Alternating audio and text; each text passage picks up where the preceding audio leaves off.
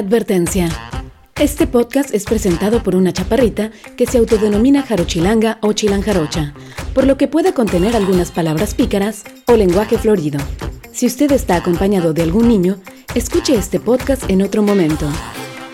Gracias por su atención y que comience el viaje.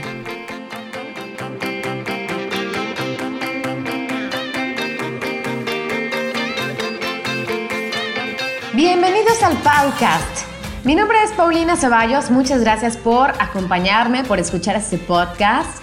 Saludos para todos ustedes que nos están escuchando a través de Generación FM, para los que nos escuchan en Spotify o en iTunes o también a quienes me escuchen directamente en la página de internet que comience elviaje.com.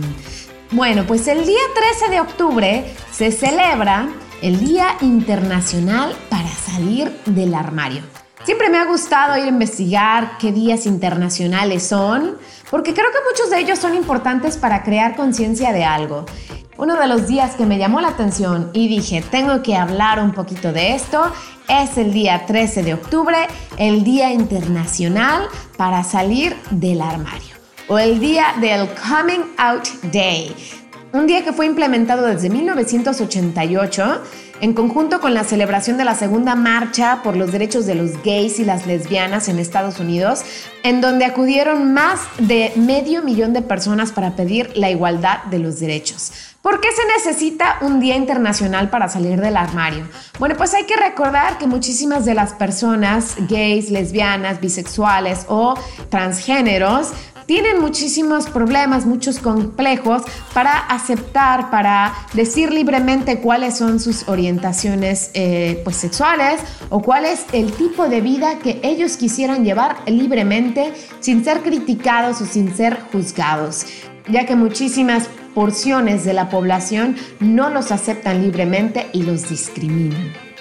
Este día fue creado para motivar a todas estas personas a que acepten cuáles son sus elecciones de vida y que sean más abiertos sobre su vida diaria para que la sociedad misma los conozca y para que ellos también sean más abiertos hacia ellos, para que se den cuenta que no son una aberración, para que se den cuenta que pues sí, son diferentes, pero todos somos diferentes y que simplemente si ellos deciden vivir de una cierta manera es su elección y mientras no le hagan daño a nadie, pues son libres de hacer con su cuerpo, con su vida, lo que ellos quieran. Hablando de sociedades abiertas hacia estas temáticas, esto me hizo pensar en uno de los países más liberales que he conocido acerca de esto, Tailandia. Yo me lancé al sudeste asiático en diciembre del 2014, donde visité Tailandia, Birmania, Camboya o Camboya y Vietnam. Uno de los países que más me gustó fue Tailandia por muchas razones que les iré diciendo más adelante. No se pierdan la segunda parte de este podcast donde vamos a hablar de las cinco razones por las cuales te recomiendo ir una vez en tu vida a Tailandia. Para los que están en México, yo sé que dirán, ahí está muy lejos, pero vale la pena. La verdad que sí, yo quiero volver. Bueno, pues esa es la segunda parte del podcast. En esta primera parte del podcast vamos a hablar un poquito acerca de los catoys o de los lady boys o las mujeres transexuales que son muy aceptadas en Tailandia, que son muy visibles en la sociedad y que muchas veces no sabes si eran hombres o mujeres o qué onda, ¿no? En Tailandia el término katoi se utiliza para designar a una persona cuyo aspecto externo era el de un hombre o que genéticamente nació como un hombre y ha pasado a tener la apariencia de una mujer. En resumidas cuentas, es el término que se usa en Tailandia para designar a los transvestis y a las transexuales y que además se considera como un tercer sexo. Y fíjense que Tailandia es uno de los países, si no es el país, que tiene el mayor número de transexuales en el mundo. Esto también se debe a que allá las cirugías de cambio de sexo son muy baratas, pueden llegar a costar hasta 3.500 dólares y además que allá todas las eh, medicinas eh, hormonales que pueden tomar los hombres que deseen tener características más femeninas, pues se pueden conseguir en las farmacias incluso sin receta. Por lo cual las mujeres transexuales o los Toys en Tailandia, pues desde muy temprana edad, desde los adolescentes comienzan a tomar hormonas para tener características como caderas, pechos, como la voz, como las facciones un poco más redondeadas, ¿no? Más, eh, más sutiles. Bueno, pues las mujeres eh, cat toys o los cat toys se consideran a sí mismos como una mujer a quienes se les dio un cuerpo por error y que están atrapadas en un cuerpo de hombres. En Tailandia la religión que prevalece es el budismo Theravada, que tiene orígenes en el budismo hindú, en el cual los budistas eh, thais consideran que existen tres géneros, no solamente el masculino y el femenino, sino también el género hermafrodita, bueno, pues esta rama del budismo que se practica en Tailandia llamada Theravada cree en el karma, cree en las reencarnaciones. Y ellos creen que en las muchas vidas que tú puedas tener, al menos en una, vas a ser un katoy, vas a ser un ladyboy. Y ellos consideran que no es culpa de la persona y que es más que nada algo inevitable. Que si tú realizaste en tu vida pasada o en tus vidas pasadas transgresiones morales, transgresiones sobre todo de género sexual, a lo mejor si en tus vidas pasadas cometiste algún abuso o abandonaste a una mujer que estaba embarazada de ti, pues en tu próxima vida lo vas a pagar de esta manera, ¿no? Muchas personas no estarán de acuerdo en escuchar que pues su modo de vida sea realmente un pecado, digamos, que están pagando, pero esto ayuda a que no sean juzgadas. Los tailandeses creen que las personas transexuales deben tratarse con compasión, con piedad, en lugar de ser juzgadas. La verdad es que este es un tema del cual podremos debatir mucho. Hay muchísimos puntos de vista. Yo soy de la opinión en la cual hay que respetar todas formas de vida y que además de respetar no hay que discriminar. Y sobre todo hay que celebrar la valentía que muchas de estas personas tienen para enfrentar todas las críticas de la sociedad y el rechazo familiar o el rechazo de la sociedad que muchas de estas personas saben que pueden llegar a enfrentar. Bueno, pues volvamos a los cat toys en Tailandia. Allá es muy común cuando vas a algunas estéticas encontrarte pues a unas chicas altas que a lo mejor les ves las manos y dices, híjole, a mí se me hace que hay algo raro por ahí. Y más allá de eso, es divertidísimo ir en Tailandia a algunos bares donde hayan espectáculos pues transvestis. Son muy chistosos, las chicas se super maquillan y se visten súper bien y son muy, muy talentosas. Para conocer un poco más de los cat toys, te recomiendo ir a Tailandia, pero la verdad que esta no es la única y no es la más importante razón para visitar este país en el sudeste asiático. Por lo cual te voy a dar cinco razones para visitar Tailandia, aunque sea una vez. La gente es súper amigable y de hecho la llaman la tierra de las sonrisas. Imagínense que la frase nacional de Tailandia es My Pen Lie, que significa Don't worry o It's okay. Es como su Hakuna Matata. Entonces es normal que si te ven así un poco triste o estresado te digan My Pen Lie. Los tailandeses, la verdad es que sí son muy sonrientes, son eh, muy amables, se encantaban cada vez que yo hablaba poquito tailandés. Bueno, y lo único que me aprendí, pero me lo aprendí re bien porque todavía me acuerdo, fue cómo decir hola y cómo decir gracias. Y hasta lo trataba yo de decir con tonito de allá. Bueno, para decir hola, si eres mujer, tienes que decir Sabadika. Y yo le hacía así y me veían y yo creo que les daba gracia, ¿no? Y para decir gracias tienes que decir Kopkum Kap. Bueno, pues a lo mejor y tengo una pronunciación pésima, pero me veían y obviamente les daba gusto, ¿no? Y ahora vamos a pasar de lleno con las cinco razones por las cuales te recomiendo visitar Tailandia. Razón número uno, Tailandia es muy barata.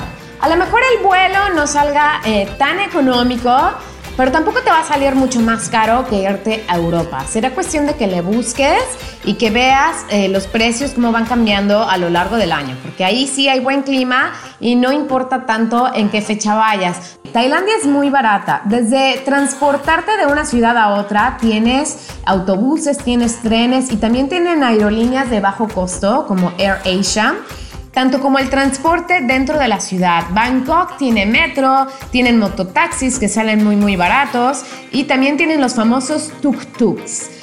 Allá en Tailandia puedes encontrar un hotel bastante bonito por 20 dólares la noche. Está súper bien. Hay hostales, la comida sale súper barata. Bueno, pues hacer shopping también te sale muy, muy barato por allá en Tailandia. Así es que no te preocupes porque si el dinero es tu principal preocupación porque dices queda muy lejos, pues estando allá déjame decirte que te va a rendir mucho la lana. Punto número 2. Por sus paisajes naturales. Tailandia tiene unas playas paradisiacas con aguas turquesas, muchísimos corales, arrecifes, con arena blanca. Si alguna vez vieron la película de la playa con Leonardo DiCaprio, bueno, pues esa película fue filmada en Tailandia, en las islas del sur.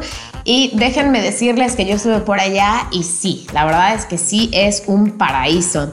Ahora, no son los únicos paisajes que recomendamos visitar en Tailandia. Te puedes ir para el norte donde vas a ver montañas impresionantes. Tienen muchísimas cosas que visitar. Punto número 3. Hay un montón de actividades que tú puedes hacer en Tailandia. Si te gusta cocinar, puedes hacer clases de cocina para aprender cómo hacer un curry. Obviamente yo que soy fan de la cocina, tomé mis clases por allá. Si eres deportista, híjole, no te van a faltar las opciones. Desde a lo mejor y tomar una clase de Muay Thai, el boxeo tailandés, o hacer surfeo, o hacer senderismo, hacer rafting.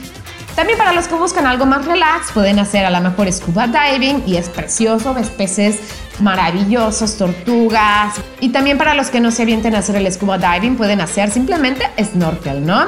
Y una de mis actividades favoritas en Tailandia son los masajes tailandeses. ¡Uta!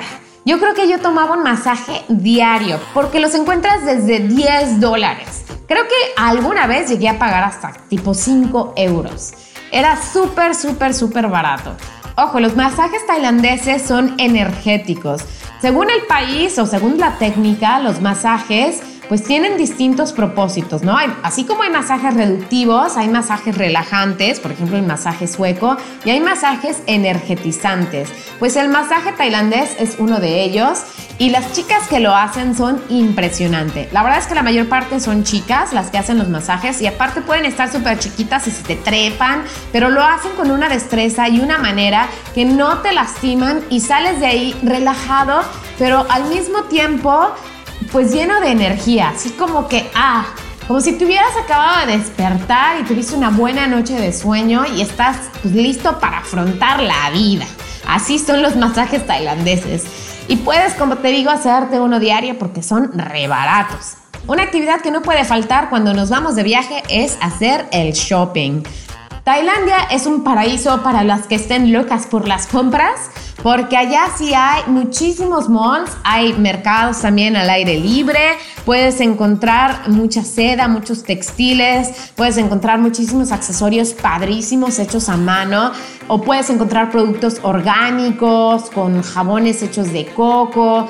En Bangkok hay muchísimos malls que les van a encantar. Hay uno padrísimo que tiene distintos pisos y cada piso tiene el nombre de una ciudad o de un país diferente. Y según el país es eh, la ropa que puedes encontrar. Por ejemplo, tienen uno de Istambul. Entonces la ropa sí, como que más influencia del Medio Oriente. A mí el piso que me encantó fue el piso de Japón. Híjole, la ropa estaba padrísima.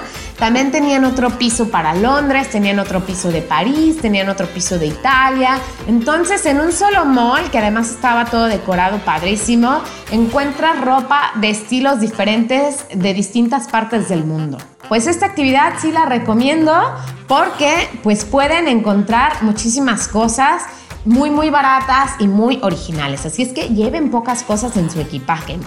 Tailandia también es famosa por tener un mercado de imitaciones de productos de marca. Sobre todo yo vi por allá muchísimas bolsas de pues, marcas de diseñadores y están muy bien hechas, copiadas hasta el último detalle. La verdad es que puedes confundirlas con una original y por lo mismo muchas veces se aprovechan y te las quieren vender a un precio muy alto y a lo mejor cercano al, al precio original será cuestión de que empieces a regatear con ellos y sobre todo no te dejes engañar. La mayor parte de los artículos que venden en los malls son falsos, son imitaciones. Si no estás en la tienda, por ejemplo, de Versace, de Michael Kors, entonces seguramente, aunque se vea muy parecido al, al, artículo original, es una imitación. Y si decides comprarlo, simplemente regateale para que no te vean la cara de what. Una actividad también que no puede faltar en Tailandia es la fiesta. Para los que les encante la fiesta, bueno, pues sobre todo en ciudades como Bangkok o como Phuket, pueden encontrar pues muchísimos antros, muchísimos bares para amanecer. Y para los que son amantes del jazz, Bangkok tiene también muchos lugares donde puedes apreciar este género de música.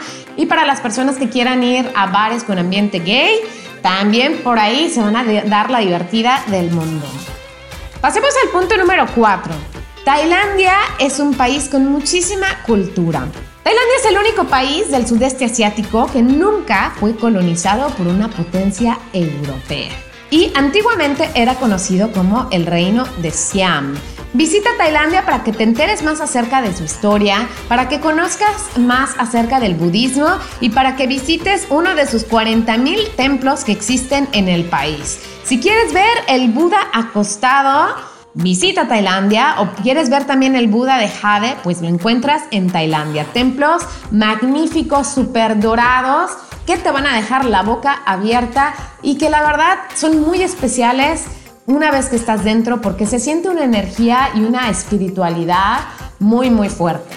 Punto número 5. Y este, la verdad, lo dejé al final porque es mi favorito. La comida. La comida en Tailandia es, es, híjole, es lo más. si tú eres vegano o vegetariano, posiblemente Tailandia sea uno de los países donde más opciones tengas para comer. La comida tailandesa trata siempre de combinar los cinco sabores, el dulce, el picante, el agrio, el amargo y el salado. Obviamente cuando estás en Tailandia vas a comer muchísimo arroz, ya sea en sopa, frito o simplemente cocido, blanco.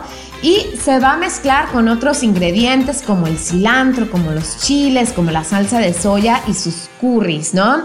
En Tailandia vas a probar el curry verde o el curry rojo, que son hechos con la leche de coco además, ¿no? El coco allá se encuentra muchísimo y es delicioso acompañar tu comida con agüita de coco súper fresca.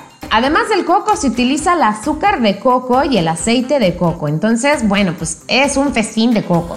Otra de las cosas súper buenas para comer allá en Tailandia son los, los noodles, los fideos, digamos.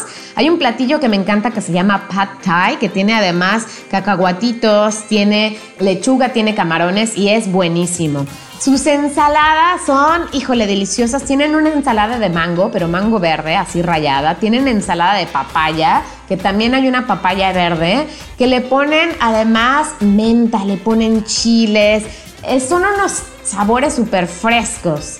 ¿Qué más puedes comer en Tailandia? Puedes comer omelets, puedes comer brochetas en la calle de ranas, de hígados de pollo, de camarones, bueno, de muchísimas cosas. Otra de las cosas que me encantaba cuando andaba caminando por la calle era un jugo de granada fresco. Ya saben que la granada tiene muchísimas propiedades antioxidantes y pues tomarte su jugo fresco es genial. Así literal, en Bangkok iba caminando por la calle y me encontraba con unos puestecitos donde exprimían la granada, así como si fuera pues un exprimidor de metal para hacer jugo de naranja, pues así tenían unos y me daban un frutzi, un frutzi así relleno de, este jugo, así súper fresco. Y recuerdo que me costaba aproximadamente uno o dos euros, súper, súper barato. Aunque acá en nuestro país, en México y en muchísimas partes del mundo se encuentra la granada, ¿dónde encuentras jugo fresco de granada? Otras de las bebidas que puedes encontrar allá eh, son los smoothies, smoothies de frutas. Y bueno, hablando de frutas, allá también hay muchísimas frutas tropicales que me encantan y que puedes probar allá, sobre todo la yaca ah, o la jackfruit. Esa me encanta y allá hay al pur mayor. También tienen unos como tamalitos de arroz. Híjole, bueno, es que me podría yo echar todo el podcast para hablar de todo lo que me comí en Tailandia. Pero como creo que no es el caso, vamos a terminar ya este podcast porque ya hasta hambre me dio. Se necesita visa para ir a Tailandia. La mayor parte de los países de habla hispana necesitan visa para visitar Tailandia. y eh, la visa tiene una vigencia de tres meses. Y no hay visas express, así es que si planeas tu viaje a Tailandia, trata de sacarla con un poco de tiempo de anticipación, porque no es de que, ah, ya me quiero la próxima semana, me la dan luego, luego. No. Te piden unos cuantos documentos ahora se han puesto un poco más estrictos con la visa, ya que pues Tailandia ha recibido muchísimos extranjeros gandallas que llegan con visa de turista y luego se quedan allá a pedir trabajo, a buscar trabajo y muchísimos de ellos llegan con poco dinero pensando en que bueno, pues en Tailandia se puede viajar con muy poco, pero abusan, abusan y le hablan a la embajada de su país diciéndole, bueno, pues es que estoy acá atorado y pues ya no me puedo regresar a mi país. Entonces, pues muchas veces las embajadas tratan de ayudar pues a sus connacionales y no dejarlos en la calle, ¿no? Pero como ya se vieron estas situaciones en repetidas ocasiones, ahora se piden unos cuantos documentos más, pero eh, pues no es tampoco como ir a pedir la visa eh, de los Estados Unidos, ¿no? Tampoco nos espantes, si tienes todos los documentos que hay, te piden, te la dan sin ningún problema. Ya sea que te encanta el shopping, que te guste mucho la comida asiática, que quieras ir a playas paradisiacas o que te quieras cambiar de sexo, todo se vale, ¿verdad? Bueno, pues visita Tailandia. La verdad es que sí, vale muchísimo la pena y es uno de mis países favoritos del sudeste asiático. Mi nombre es Paulina Ceballos. Cuídense bien y pórtense mal. Si se portan mal, avisan. Y si se van de viaje, my pen lie.